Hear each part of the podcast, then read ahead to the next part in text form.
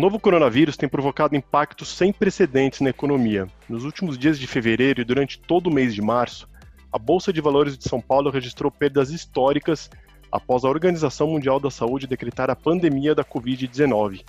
As companhias listadas no índice Bovespa têm contabilizado perdas bilionárias e empresas de diferentes segmentos estão revisando suas previsões orçamentárias para tentar amortecer os impactos da paralisação da atividade econômica. Para explicar as medidas adotadas pelos órgãos reguladores dos mercados financeiro e de capitais, que tem como objetivo tentar mitigar os efeitos dessa crise para as companhias, converso hoje com as sócias Larissa Rui, da prática de bancos e serviços financeiros, e Vanessa Fiuza, da prática de mercado de capitais. Vanessa e Larissa, é importante a gente iniciar essa conversa com um contexto sobre qual era o cenário anterior à crise do Covid-19. Vocês poderiam explicar para a gente quais eram as expectativas dos investidores em relação ao mercado de capitais brasileiro em 2020? É, agradeço a introdução, Ricardo. Acho que você trouxe pontos super importantes aí é, em relação ao nosso novo cenário é, econômico, né? O que, que a pandemia do coronavírus tem gerado de efeitos nas mais diversas esferas, incluindo é, a de mercado de capitais, né? Ah, em mercado de capitais, respondendo a tua pergunta, antes é, da gente ter é, a pandemia aí declarada, a gente tinha um cenário extremamente otimista. Né? A gente tinha um mercado de capitais extremamente ativo, né? diversas transações, especialmente de equity, que estavam, em alguma medida, andando a passos lentos nos últimos anos, né? tinham tido uma, uma aceleração importante aí em 2019 e estavam num, num ritmo importante de evolução e crescimento do número de transações, né? do volume de bolsa, bolsa batendo é, recordes quase que semanais aí é, é, de pontos trazendo novos investidores, pessoas físicas para a bolsa, um volume de investimento enorme. É, a gente tinha um otimismo em relação é, ao mercado de capitais que a gente não via há muitos anos no mercado. Né? Então, o cenário era extremamente favorável, né? A gente esperava ter em 2020, talvez o nosso melhor ano em décadas é, no mercado de capitais, especialmente em equity. Né? Então, a gente tem uma, uma transformação brusca é, e avassaladora aí nas expectativas que a gente tinha é, tinha para o ano, porque obviamente agora elas, né, é, é, estamos num cenário de, de grandes incertezas, né, opiniões muito diversas é, de, de, é, de economistas, dos bancos e de assessores financeiros em relação a esse cenário, mas todos é, têm em comum o entendimento é, que ainda é muito cedo para definir quando que a gente vai ter um mercado de capitais ativo de novo, é, com, com uma estabilidade é, como, a gente, como a gente esperava ter para esse ano antes da, da pandemia começar. Obrigada também, pessoal, por estar aqui nos ouvindo hoje. Obrigada, Ricardo, pela introdução. Complementando os pontos colocados pela Vanessa e falando um pouquinho do, do cenário para o mercado financeiro. A gente viu ao longo dos últimos anos, particularmente depois de 2016, um mercado financeiro muito ativo, com um incentivo vindo do regulador é, de fomento à concorrência e à inovação e a entrada de muitos novos players, particularmente as instituições de pagamento e as fintechs de crédito, que vinham propondo novos modelos de negócios, repensando a relação dos agentes financeiros com o mercado consumidor, tendo por trás um banco central muito ativo. E a expectativa em relação a 2020 é que o regulador conseguisse dar andamento a principalmente dois projetos importantes. Um, o do PIX, que é o sistema de pagamentos instantâneos, e o outro do Open Banking. Então, acho que do lado regulatório, é claro que a gente vê uma diminuição ah, na velocidade com a qual essas iniciativas estão, estão caminhando, mas elas se mantêm. Um, o Banco Central ele tem um papel agora também de buscar alternativas regulatórias para lidar com a pandemia, com os impactos da pandemia no mercado, particularmente em relação a crédito, mas ele tem um grupo de trabalho focado nessas iniciativas do Open Banking de pagamentos instantâneos que continua evoluindo com os dois assuntos. Tanto que a gente viu ainda nessa semana, na quarta-feira, a consulta pública do, dos arranjos de pagamentos instantâneos ser lançada pelo Banco Central. Então, acho que a gente perde muita velocidade em relação ao que vinha sendo feito, mas a gente parece ter um regulador interessado em manter essas iniciativas em andamento. Paralelamente a isso, que a gente é, vinha observando nesse mercado era uma movimentação intensa de crescimento desses novos players, com rodadas de investimento, com participantes do mercado de, do, de fundos, né, tanto fundos de venture capital, fundos de private equity, é, entrando nessas rodadas, trazendo recursos para o setor, viabilizando o crescimento dessas empresas. E claro, no cenário atual, esse é um movimento que ele acaba perdendo muito impulso. Então, a gente tem aí uma perspectiva de uma desaceleração no crescimento dos novos players e, eventualmente, algum movimento de consolidação ao longo dos próximos meses, dependendo do tempo e do impacto que essa crise tiver. Então, assim como a Vanessa relatou, a gente também vinha em um cenário muito positivo, com expectativas elevadas em relação a como o mercado financeiro ia se desenvolver. Algumas delas permanecem, mas naturalmente a gente vai ter algum impacto em razão dessa crise. Agora, Vanessa Larissa, é, muitos analistas estimam que o novo coronavírus provocará impactos significativos no PIB das principais economias do mundo. E uma profunda recessão global em 2020 já aparece nos cenários tanto do Fundo Monetário Internacional quanto das principais agências de risco, como a FIT. No caso do Brasil, como que a crise tem afetado as empresas em diferentes indústrias? Podendo começar pelo, de novo aqui falando pelas indústrias, pelas empresas que atuam no setor financeiro. Então, o Banco Central já é, refez as suas perspectivas de crescimento para esse ano de 2020, reforçando uma perspectiva muito similar ao que você relatou em relação aos mercados externos. Os bancos, em sua maioria, também já revisaram os seus ah, indicativos de PIB para o Brasil para esse ano, então acho que a gente certamente não vai passar ileso em relação a isso. O que a gente vê é uma preocupação agora por assegurar que, principalmente setores da economia mais desassistidos em relação a crédito, então, por exemplo, pequenas empresas, microempreendedores, consigam ter acesso a recursos que viabilizem que eles mantenham as suas operações e mantenham as suas estruturas ao longo dos próximos meses.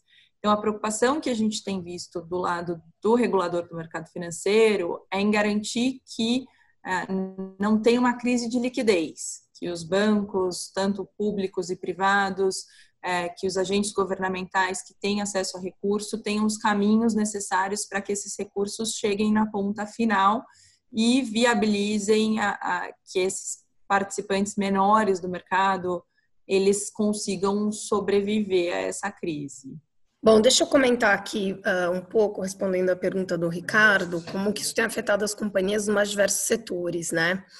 É, aí, obviamente, eu acho que precisa começar pelo básico, que afetou todo mundo, né? Em, em alguma medida, é, maior ou menor, é, negativamente ou até positivamente, que é o que eu acho que vale aqui é, mencionar, mas obviamente todas foram afetadas, né? Quando você tira todo mundo do seu ambiente de trabalho, restringe circulação de pessoas, fecha todo o comércio, assim, é, é impossível pensar que você não impactaria as principais uh, empresas aí do país, né?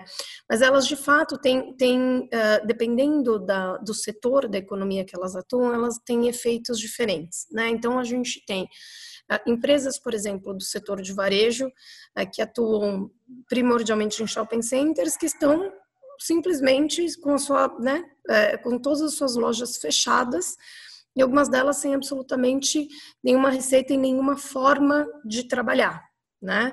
Algumas delas desenvolveram canais é, virtuais de venda online, e-commerce, investiram nisso e agora estão conseguindo, em alguma medida, compensar o efeito é, da crise por esses, por esses outros canais alternativos.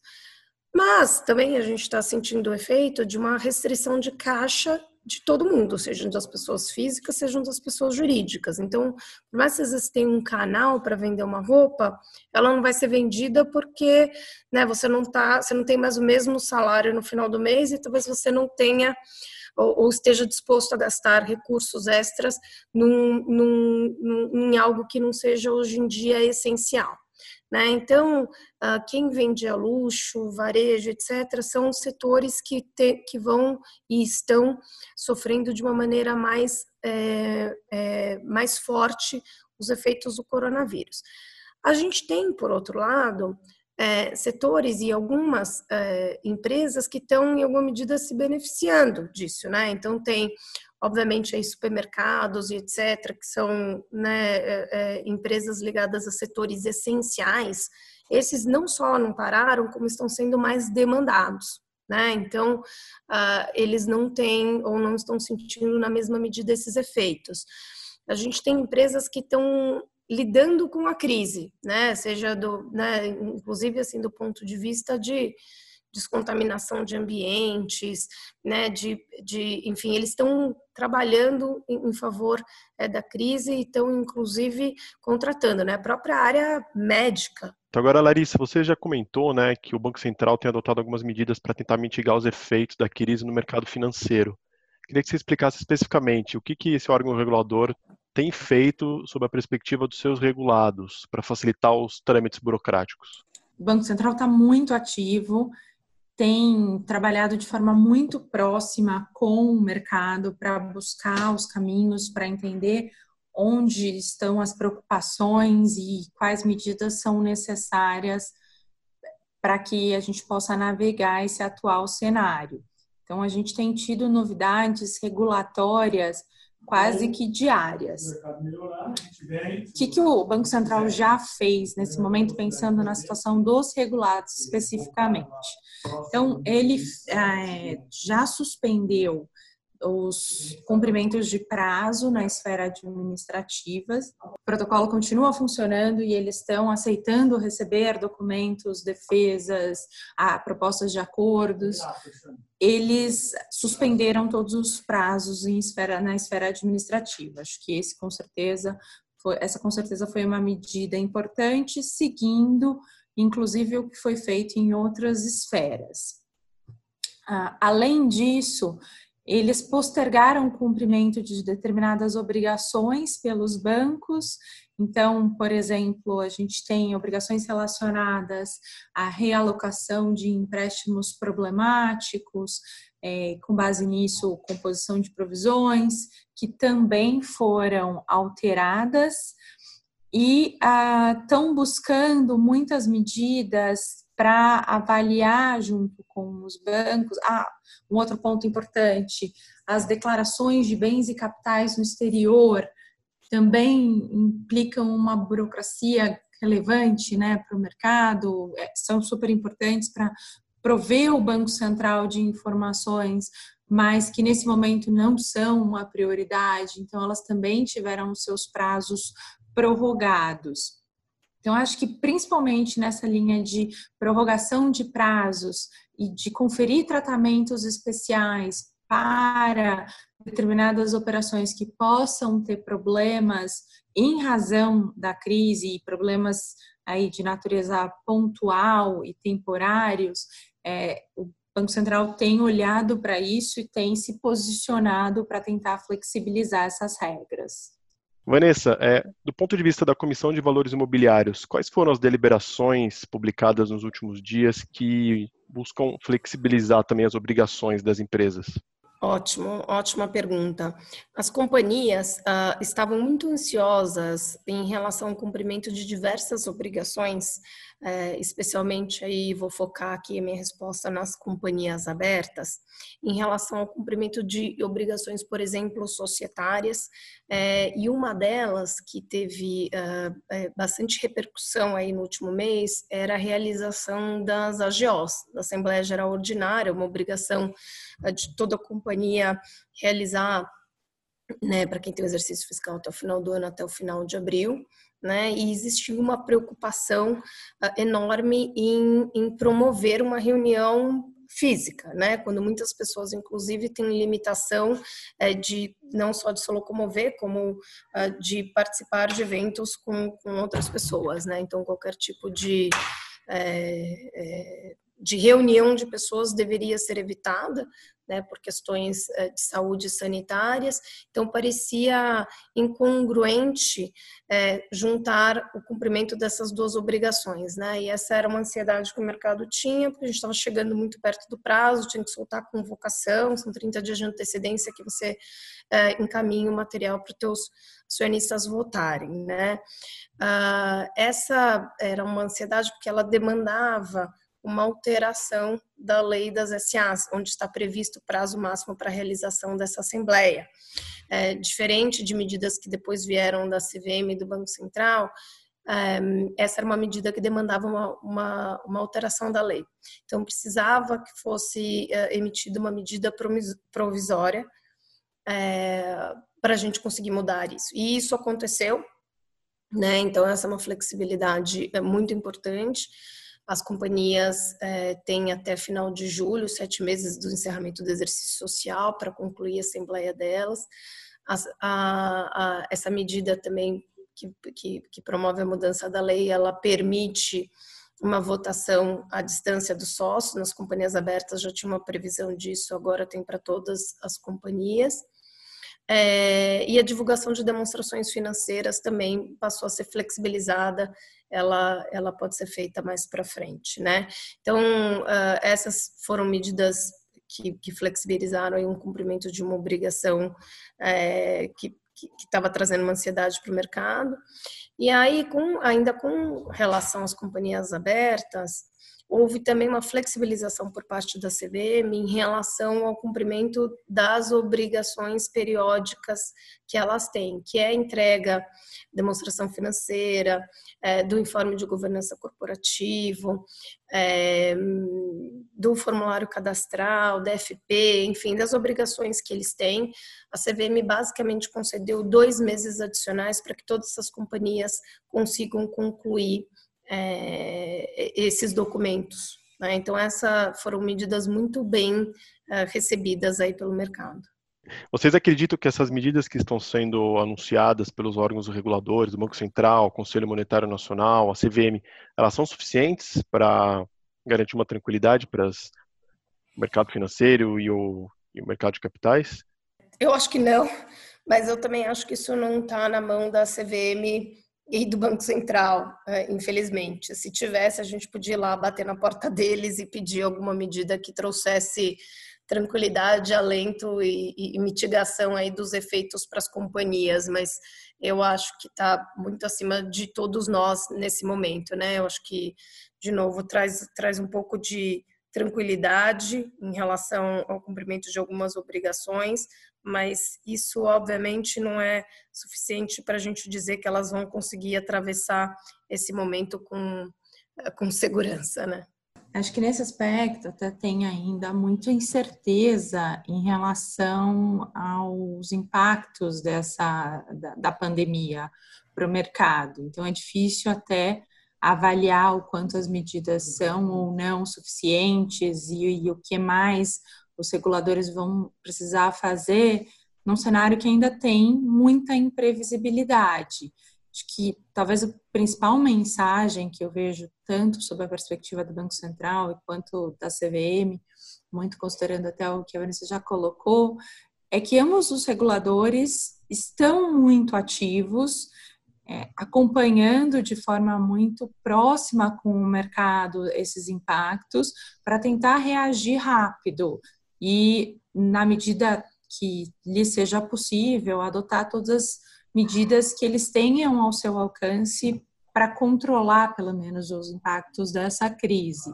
Então, a gente comentou um pouco, por exemplo, sobre as medidas do Banco Central em relação aos seus regulados, mas tem todo um outro set de medidas relacionadas a trazer liquidez para o mercado, que essas vêm sendo editadas realmente em bases diárias. A gente já teve mais de uma flexibilização de compulsório ao longo das últimas semanas. A gente já teve um novo programa de DPGE editado, ah, flexibilidade e novas transações que as instituições financeiras conseguem fazer com, os próprios, com o próprio Banco Central para conseguir crédito, tanto em operações de redesconto de títulos públicos, quanto operações de emissões de letras financeiras. Então, a gente tem visto os reguladores tomando novas atitudes muito rapidamente é, e muito em linha com a evolução da crise. Acho que não de novo, concordo 100% com a Van que infelizmente não está ao alcance deles, no momento ainda de tantas incertezas, poder adotar uma medida ou uma, um, um, grupo de medidas que a gente diga isso é suficiente, isso resolveu, todo mundo vai dormir tranquilo, porque as proporções de toda essa pandemia ainda não são conhecidas, nem aqui, nem em outros países. Mas eu acho que eles têm feito um bom trabalho em tentar se manter próximo do mercado e reagir muito rapidamente a esses desenvolvimentos. É isso, né? A gente está vivendo um momento de combinação de grandes choques, de demanda, de oferta, de expectativas, como vocês comentaram, sem previsão de data para acabar. Diante desse cenário de tantas incertezas, quais têm sido as recomendações de vocês para os nossos clientes preservarem a saúde financeira do negócio? Bom, eu, eu, eu acho que tem um pouco do, do óbvio, né? Que é, é precisa fazer um bom uso do seu caixa.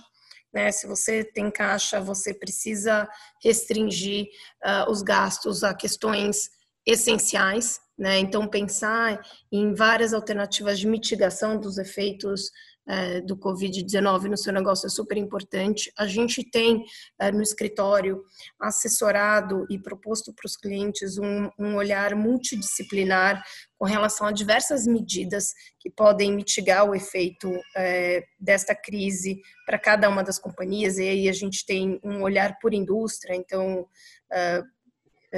varejo e várias outras, né? Cada uma está vivendo isso em, medidas de novo diferentes, as farmacêuticas, todo mundo, uh, a gente tem esses olhares multi, multidisciplinar para apresentar para eles medidas né, que, que ajudem a preservar a saúde da companhia agora ou que podem trazer alternativas em relação ao momento que elas estão vivendo, tanto do ponto de vista trabalhista, né? Então tem medidas aí que estão saindo constantemente para flexibilizar né, os contratos de trabalho, as jornadas etc. E podem é, trazer aí um, um alívio de, de caixa.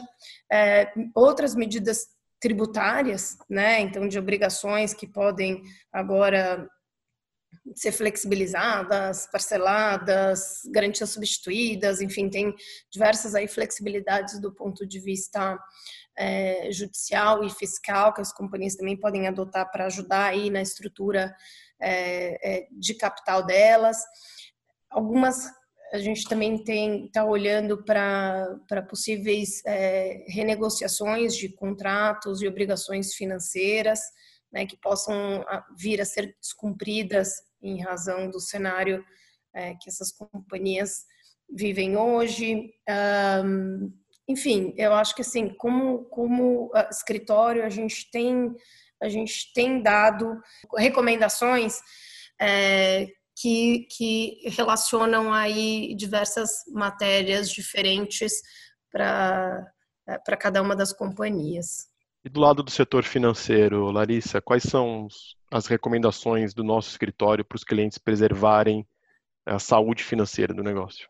Acho que quando a gente pensa nos participantes mais tradicionais do mercado financeiro, a crise os pegou em geral num bom momento. Acho que os bancos estavam bem capitalizados, a gente tinha, a gente, desde 2008, a gente veio tendo uma sequência de mudanças nas regras de capital regulatório que prepararam, de certa forma, o mercado para lidar com uma crise como a que a gente está tá vendo agora.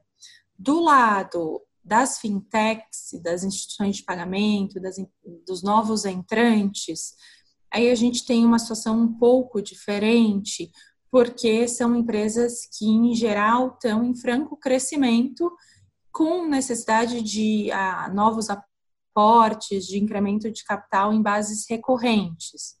E esse foi um mercado, é, como a gente falou no começo, o M&A nesse setor tava muito, vinha muito aquecido e certamente agora tem, vai dar uma estagnada, pelo menos ao longo de alguns meses.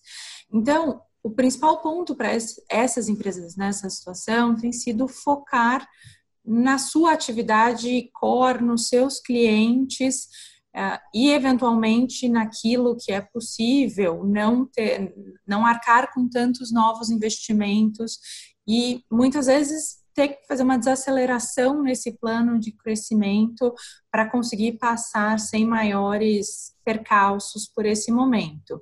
Mas principalmente para essas, acho que o Banco Central está com um olhar atento, está buscando novos caminhos é, criando alternativas. Então, por exemplo, quando a gente pensa nas fintechs de crédito, nas últimas semanas foram, foi editada uma norma que viabiliza que elas recebam, façam repasses do BNDES, que elas emitam cartões de crédito, então ampliando o leque de atuação que essas empresas podem ter e a partir de uma mesma base de clientes. A gente tem uma peculiaridade quando a gente pensa nesses novos entrantes, que é o custo de aquisição de novos clientes. Isso tem um impacto muito relevante para para o fluxo de caixa dessas empresas, justamente porque elas ainda estão nessa fase de expansão. Então, quando você consegue ter uma oferta de novos produtos para uma base de clientes já existentes, isso tem um impacto direto na sua linha de despesa. Você consegue crescer a sua receita com um investimento menor. Eu acho que essas medidas têm sido muito positivas. Quando a gente pensa nos players maiores, o que a gente tem visto é um pouco diferente. É claro que uma preocupação muito grande com todos os aspectos que a Vanessa já comentou, é, comuns às empresas do setor financeiro também, então as questões trabalhistas, impacto dessa, das, dessa situação em relação aos seus contratos. Ninguém no setor financeiro passa ileso de todas essas discussões. Mas o que a gente tem visto de interessante é uma preocupação nessas empresas em fazer chegar recursos na ponta final, olhando para os ah, micro, pequenos empresários, é, olhando para as medidas que o governo está adotando de potencialmente distribuir é, recursos de renda mínima, como é que eles conseguem se estruturar para atuar como repassadores desses recursos e garantir que eles vão chegar até as pessoas que estão efetivamente mais afetadas por essa crise. Então, tem um movimento dentro da indústria financeira, é muito interessante, muito bacana de acompanhar e nós estamos nos envolvendo muito ativamente nessas iniciativas que é de estar próximo do governo, das entidades, dos órgãos governamentais, para ajudar a dar capilaridade para essas entidades, para fazer chegar recursos para o pequeno empresário, para o pequeno varejista,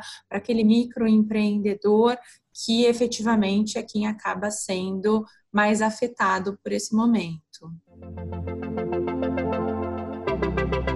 Desde o início da pandemia do novo coronavírus, o Matos Filho está mobilizado para analisar os impactos jurídicos para as empresas.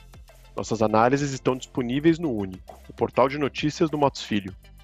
O endereço é matosfilho.com.br/único. Os conteúdos são atualizados a todo momento e estão abertos a todos os leitores. Até o próximo episódio.